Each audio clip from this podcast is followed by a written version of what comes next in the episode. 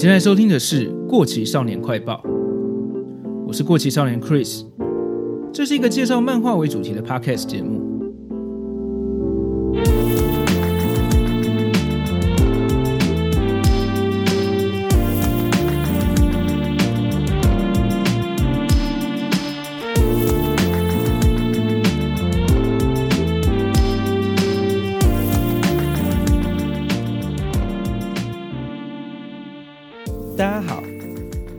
集很不意外的，还是让大家等了非常久。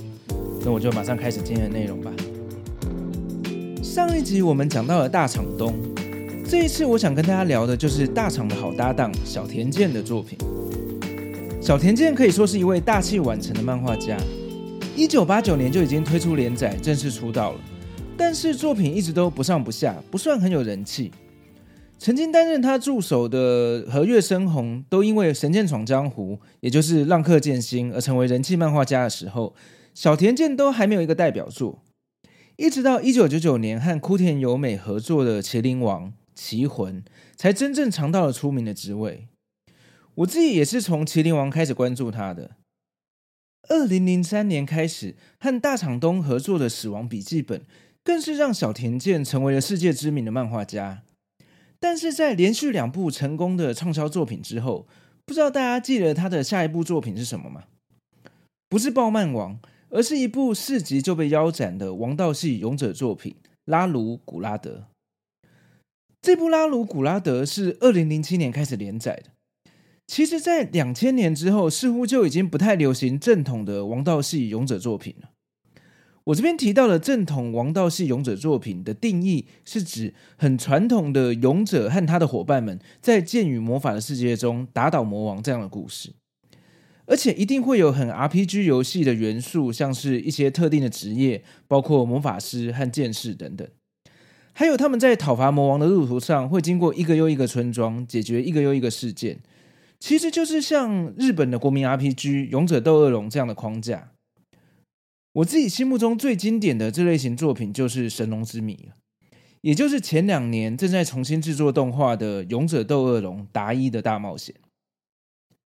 我是在国小的时候，大约一九九一年，在电视上接触到《神龙之谜》这部动画的。那时候，这类勇者跟魔王对抗的故事正受欢迎。但是，同一个作者后来在二零零二年推出了《少年冒险王比特》，虽然也是很王道的勇者作品。但就没有那么的受到欢迎了，人气也不是很高。我自己是觉得，这个年代的读者已经开始觉得这种正统的勇者漫画有点过时了。两千年之后，一直到最近，这类型勇者背景的作品都想做一些比较创新的，不管是翻转或是和别的类型结合的创作。像是去年很红的《葬送的芙莉莲》，也是以不同的视角在剑与魔法世界中去讲一个比较疗愈风格的故事。回到两千年前后，这个时期很具有代表性的人气作品，像也是小田健的《死亡笔记本》，正好是相反的邪道类型漫画的代表。所以很有趣的是，小田健和大厂东合作，在邪道类型的漫画上获得巨大的成功之后，小田决定和鹰野长雄这个原作者合作，推出了这部很王道类型的作品。最后的结果看起来是失败了，只出了四集就被腰斩结束。到底是这种正统 RPG 类型的勇者故事已经不流行了，还是这部作品在故事或作画上有什么其他的问题呢？今天这集我们就来看看拉鲁古拉德这个作品到底说了什么样的故事吧。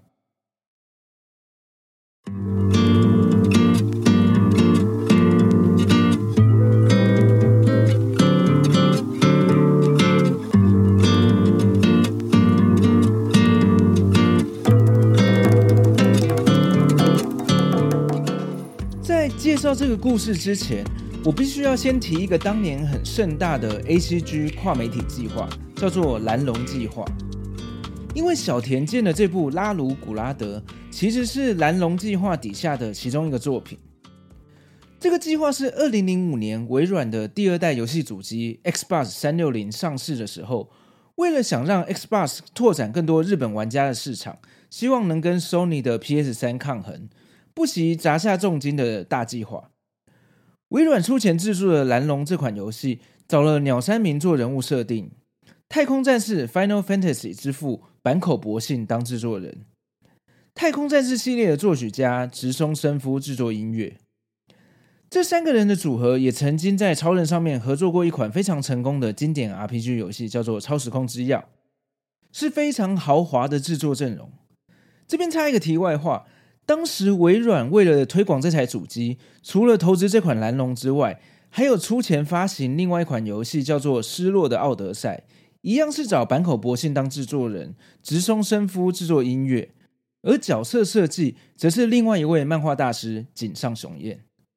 可见当时微软真的是非常想在日本市场站稳阵脚，花了不少钱找来这样的组合。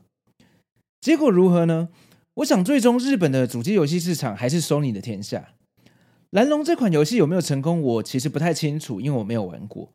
但是今天要聊的拉鲁古拉德却跟蓝龙这款游戏有很大的关系，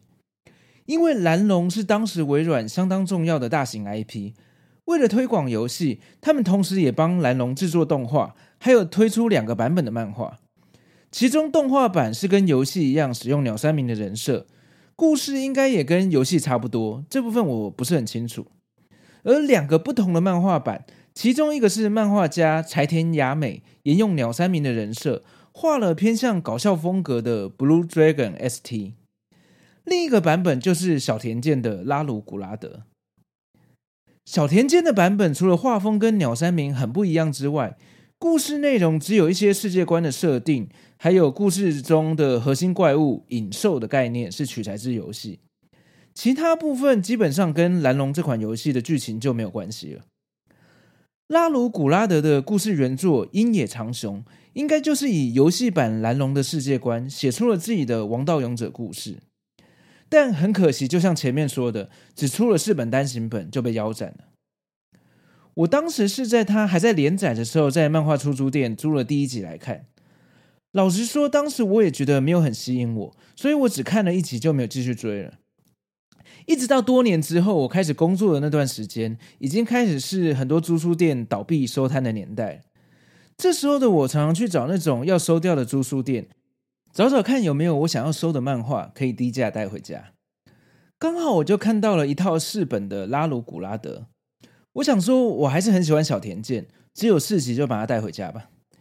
结果我带回家之后还是一直都没有看，又过了很多年，一直到这次要做这一节目才真的把它看完。我的感想是这一部的剧情真的不是很吸引人。最后一集也很明显的，因为要被腰斩了，所以很匆忙的快速推进剧情，让故事结束。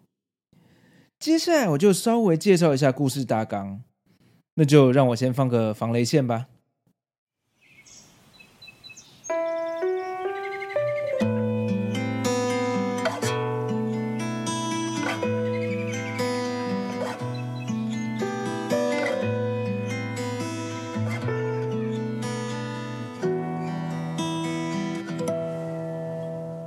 事背景是在一个架空的中古世界，其中包括了光明世界和黑暗世界。人类住在光明世界中，而生活在黑暗世界的则是一种叫做影兽的生物。原本两个世界相安无事，但是某一天，黑暗世界中的黑暗女王决定要率领影兽占领光明世界。影兽一开始只能寄生在生物的影子里。但是根据不同的寄生形态，会逐渐进化成可以控制宿主的怪物。主角拉鲁就是一个体内寄宿着影兽，但是没有被控制的少年。他一出生的时候就被一只龙形的影兽古拉德寄生，所以他的父亲，也就是这块领地的国王罗伊大人，只好把他关在一个黑暗的容器之内，让影兽因为没有影子而无法现身。在黑暗中长大的拉鲁，除了体内的影兽古拉德能跟他对话之外，每天就只有负责教育他的家庭教师密欧老师会跟他说话。过了十五年后，世界各地不断的被其他的影兽破坏跟占领，眼见着罗伊国王的城堡也要被攻陷了，因此国王接受密欧老师的建议，让拉鲁跟他体内的龙去保护这个国家，抵抗其他影兽。想不到拉鲁一被放出来之后，马上就攻击了罗伊国王。原来不知道一般常识的拉鲁都是靠着单纯的直觉行动。他早就跟体内的古拉德说好，他们的目标就是对把自己关起来的人类复仇，也就是他的爸爸罗伊国王，以及杀掉命令影兽来到光明世界的黑暗女王。原来古拉德是极少数拥有智慧的影兽，而他只想待在黑暗世界生活。但黑暗女王却控制着大部分只有欲望没有智商的影兽来到光明世界，所以他决定讨伐黑暗女王，让影兽回到黑暗世界中。总之，拉鲁虽然攻击了他的爸爸，但也接受了密欧老师的请托，把来侵略的低等影兽全部干掉了。以上大概是第一话的内容。接着第二话之后，就是很传统的拉鲁为了打倒黑暗女王，踏上旅程。路途中在不同的城镇遇到事件，认识了新的伙伴，可能是一些支援型的角色，或是和主角能力不相上下的劲敌等等。我讲的非常简略，是因为这个作品该有的元素都有，但是实际上看起来感觉真的蛮乏味的。这类型王道战斗作品，就算没有什么庞大有张力的剧情，通常也会在战斗场面中营造出很热血的场景。但是这部作品在这两方面都没有达到该有的水准。从角色设计来说，主角拉鲁不算是常见的热血笨蛋类型。在一些战斗中，原作者想要营造出拉鲁是一个会用脑袋作战的人，但又不像猎人、JoJo 或是新一点的《我的英雄学院》这类型作品去玩各种能力之间的战斗，因为在剧情设定中，他们的对手影兽就是一些没什么智商的怪物，所以都是只靠主角用台词说出“我早就知道你会这样这样，所以我才怎么样怎么样”之类的马后炮，其实蛮没有说服力的。包括连最后打败黑暗女王的部分，也是这种主角说了算的原因，莫名其妙就把女王打倒了。再来就是主角的同伴们，没有什么特别吸引人的特色跟记忆点。其中比较有战力的两个男配角，只有在刚出场的那一话比较有多一点的戏份，之后大概因为要被腰斩了，赶着推动剧情，所以存在感很薄弱。反而是另外一个比较没有战力的小正太配角。剧情上有给他一些角色成长的篇幅，算是发挥的稍微好一点点的角色。女配角也是功能性很不明确。前面提到的密欧老师在前期还会负责卖肉，有一些衣服爆破的场面。另外一个小萝莉配角阿伊阿则是非常莫名的角色，没什么原因就加入了队伍，也没有特别有用的能力，连台词都很少。感觉只是想让主角群有一个可爱的小女生硬塞进来而已。其实看得出来，原作者鹰野长雄想要尝试在作品中放入很多吸引人的元素，但是都没有处理得很好。不管是性感卖肉，还是可爱卖萌的女角，或是一些刻意想要引起话题度的角色设定，例如主角拉鲁，因为从出生到现在都被关在黑暗中，没有见过女性。所以被放出来之后，特别好奇和迷恋女人的身体，甚至让他发奋想要打倒黑暗女王的原因，是为了保护世界上所有女人的乳房之类的。这些设定都看得出来很有目的性，但是我觉得他没有把这些元素置入的合情合理。所以虽然画面上很华丽、很丰富，但在故事上就感觉索然无味，有点空虚。最后，我觉得最失败的就是反派。这类型王道勇者作品的反派角色，如果设计的好，人气可能不会输给主角群。像最经典的《神农之谜》里面，就有很多非常成功的反派角色。这部《拉鲁古拉德》里面，与其说反派设计的不好，不如说根本没有机会好好设计发挥。我猜是这些反派角色根本还来不及出场，这部作品就已经决定要被腰斩了吧？所以几乎没有让人印象深刻的反派。总结来说，这部作品看完之后，不管是剧情还是角色，都没有什么记忆点。我才看完没有几天，就已经把结局忘得差不多了。唯一的优点可能就是小田健老师的人物造型设计吧。单行本最后一集的后记中，原作者鹰野长雄有提到关于这部作品，他想稍微提一下他目前能说的事，包括在剧情上有几个地方，他当时被迫要修改。我这边就不提内容是什么了。大概是一些不符合少年漫画杂志的冲击性的设定，和本来稍微有一点悲剧性的结局的部分，这些都因为编辑的要求而遭到修改。他有把他原本的想法跟台词用文字写出来，但我想，就算照它原本的设计，还是存在着我前面提到的那些缺点。所以很可惜哦，我应该不会再把这部作品拿起来翻了吧。其实网络上有一个传闻是原作者樱野长雄是大场东的另外一个笔名，但是这部分似乎没有足够的证明。